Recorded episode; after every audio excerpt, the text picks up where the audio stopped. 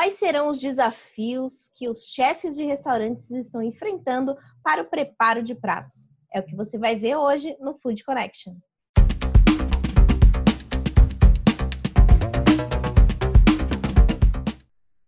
Estou de volta com mais um Food Connection, um programa para toda a cadeia de alimentos e bebidas.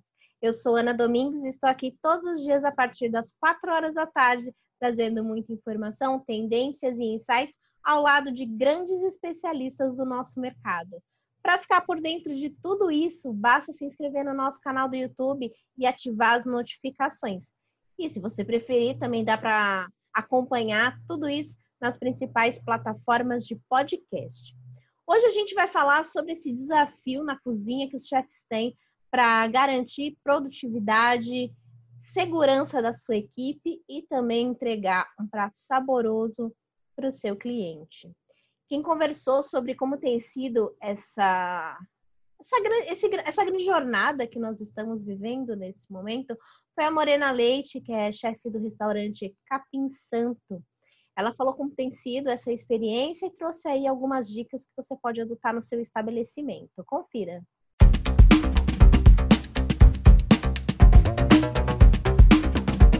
Queria que você me falasse um pouquinho sobre os desafios percebidos dentro da cozinha durante essa pandemia. São muitos, né? Eu acho que a gente ainda está aprendendo como lidar com a situação é, dia após dia. Eu ainda não voltei a operar os restaurantes, a gente está só trabalhando delivery, então a gente tem muito menos gente na cozinha e na operação. O que a gente tem feito é medido a temperatura das pessoas que chegam, monitorando. São os meus cozinheiros líderes, cozinheiros que têm transporte próprio para estar tá vindo e numa faixa etária onde eles se sentem seguros de estar tá vindo. É, eu tenho muitos cozinheiros em casa, é, um dos meus chefes, por exemplo, tem diabetes, então ele é zona de risco, a gente achou melhor, ele ainda não está trabalhando, eles estão desesperados para voltar a trabalhar, porque alguém que é acostumado a trabalhar 14 horas por dia, seis dias por semana, de repente está três meses em casa é enlouquecedor. É, é um momento de muito cuidado. E como vocês têm feito a adaptação de cardápio? Foi preciso mexer no, no cardápio? Como que foi isso? Sim, sim. É a gente, na realidade, o restaurante está fechado e a gente está com delivery, então trabalhando alguns dos clássicos do, do nosso cardápio, como o nhoque de mandioquinha com brimel, o ravioli de tapioca, é, mas a gente sim trouxe algumas novidades, como por exemplo uma galinhada com quinoa, é, galinha caipira, gengibre, cúrcuma, açafrão, salsão, um prato que aumenta a imunidade. E pensando aqui no pessoal que está assistindo o nosso programa, Morena, qual, quais seriam a, a, as dicas que você poderia passar para que a cozinha seja operada da melhor forma, assegurando a saúde dos colaboradores e ainda contribuindo, conseguindo ter uma boa produtividade para a entrega dos pratos, seja delivery ou com abertura do salão nos lugares que já está autorizado? Eu acho que primeiro é muita comunicação, né? É, é, muito importante reuniões diárias explicando a importância de usar a luva, a importância de usar a máscara, a importância de lavar muito a mão, de tomar cuidado com a higienização dos ingredientes quando eles chegam, como como separar uma área para tirar das sacolas primeiro, depois desinfetar tudo que chega, é, eu acho que é um momento de conscientização e ressignificação de tudo que a gente fazia.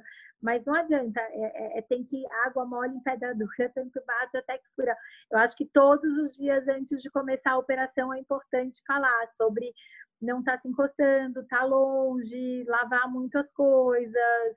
Então, eu acho que a nossa maior ferramenta agora é a conscientização de que a gente vive um momento delicado e que a gente precisa tomar cuidado.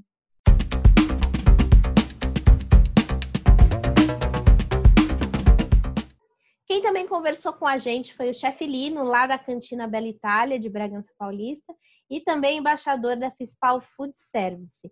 Ele contou um pouquinho como ele acredita que deve ser montado um cardápio inteligente e também trouxe algumas recomendações para que você possa atuar dentro da cozinha e também no salão no momento da retomada da melhor forma possível. Confira.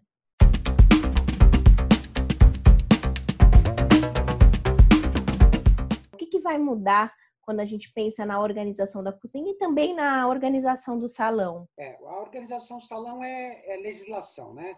Eu, por mais que a gente queira ou não queira, por mais que a gente ache certo ou errado, dependendo do caso de cada um, é, nós vamos ter que manter a distância da, das pessoas, nós vamos ter que ter um cuidado maior, isso é, é seguir legislação. O problema é da, da, da porta da cozinha para dentro. Né? Ali dentro você nem sempre consegue, às vezes, com uma muitos restaurantes, não é o caso do meu, porque a gente está em Bragança Paulista, né? E em São Paulo a gente sabe que o metro quadrado, ou em grandes cidades, o metro quadrado é muito importante. Então, às vezes você tem uma cozinha tão apertada, tão pequena, com tanto pouco espaço, né? Tanta gente às vezes trabalhando junto ali, né? Então, é, muitas vezes você tem alguns problemas que eu realmente ponho uma interrogação, eu não sei como ele vai ser resolvido. Você tem o cruzamento de pratos que entram com pratos que saem, o, a, a, a, correta manutenção de, dos alimentos nos locais certos, com as temperaturas corretas. Isso, na verdade, entrando inclusive nesse assunto, é, quando a gente eu vejo alguns restaurantes hoje em dia colocando uh, publicidade falando nós estaremos cumprindo a legislação. Isso não é nenhuma vantagem, isso é obrigação. Isso que está, que está sendo pedido hoje em dia é algo que é, tem que ser uma prática diária, não é uma, uma coisa que você tem que fazer. É, agora a lei está pedindo. A lei sempre pediu isso, o cuidado. Eu vi, por exemplo, uma pessoa falando agora as travessas serão menores para que ela não fique muito tempo exposta. Então você está dizendo que antes as travessas maiores ficavam muito tempo expostas, que não deveria. Então a gente só tem que fazer aquilo que sempre foi pedido, tomar muito cuidado com higiene, manipulação, cozinha inteligente, né?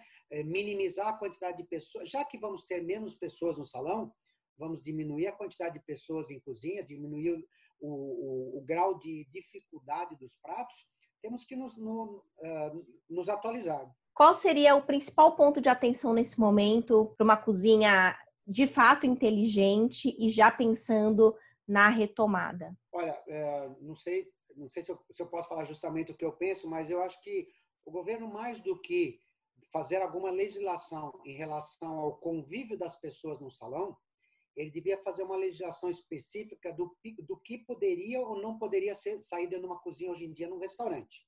Na tua casa, você pode comprar o que você quiser, fazer o que você quiser, ou, ah, digamos, o Estado não se envolve. Já que, que está envolvido quando que eu posso ou não posso trabalhar, como que eu posso ou não posso atender, deveria ser colocado que eu posso ou não posso servir. E eu exemplifico. Eu trabalho, por exemplo, com lasanha. Uma lasanha vai dentro de um forno, no meu caso, a 240 graus.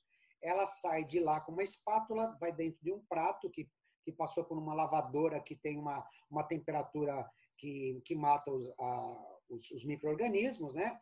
desinfetado tal, e ele vai embora para a mesa. Qual é o risco daquela lasanha, é, o risco que aquela lasanha pode ter? Só o caminho do meu fogão, né, do meu forno, até a mesa.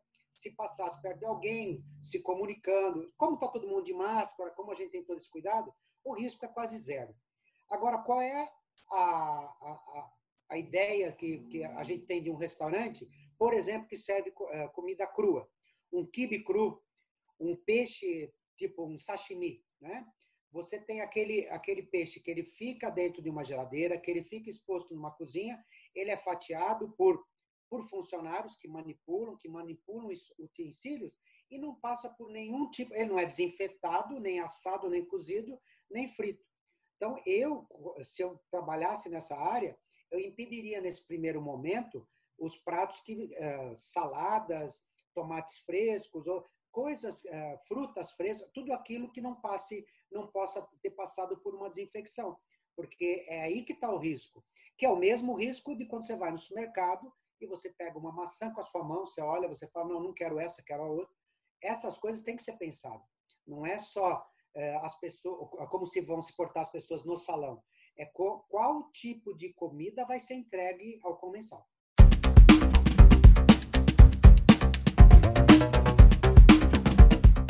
Curtiu todas as experiências e recomendações que a gente trouxe aqui nesse programa? Então não fica com conhecimento só para você não, compartilha também com as pessoas que você acha que podem se interessar por esse tema. E você também pode conferir e rever todos os nossos episódios, não só aqui no YouTube, mas também nas principais plataformas de podcast. Amanhã eu vou voltar com muito mais para você. Não esquece de conferir o nosso canal do Food Connection. Até amanhã.